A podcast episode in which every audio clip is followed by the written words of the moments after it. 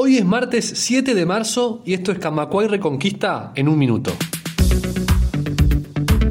La Comisión de Género, Equidad y Diversidad de AEBU instalará mañana, 8 de marzo, un stand en la Plaza Matriz para dialogar con los hombres y mujeres que pasen por allí. La actividad será entre las 11 y las 16 horas y hará énfasis en lo negativa que será para las mujeres la reforma jubilatoria. El Instituto Cuesta Duarte puso en duda el impacto de la rebaja del IRPF en trabajadoras domésticas y sanitarios con más de un empleo. El documento elaborado también alerta sobre el aumento significativo de la pobreza y particularmente de la pobreza infantil. La FUNTEP, el Sindicato de Magisterio y Trabajadores de Primaria, denunció que no hay recursos ni nuevos cargos que apoyen a los maestros en las escuelas tras el inicio de clases con la reforma educativa. Así lo expresó en conferencia de prensa la secretaria general del gremio, Alejandra Pereira.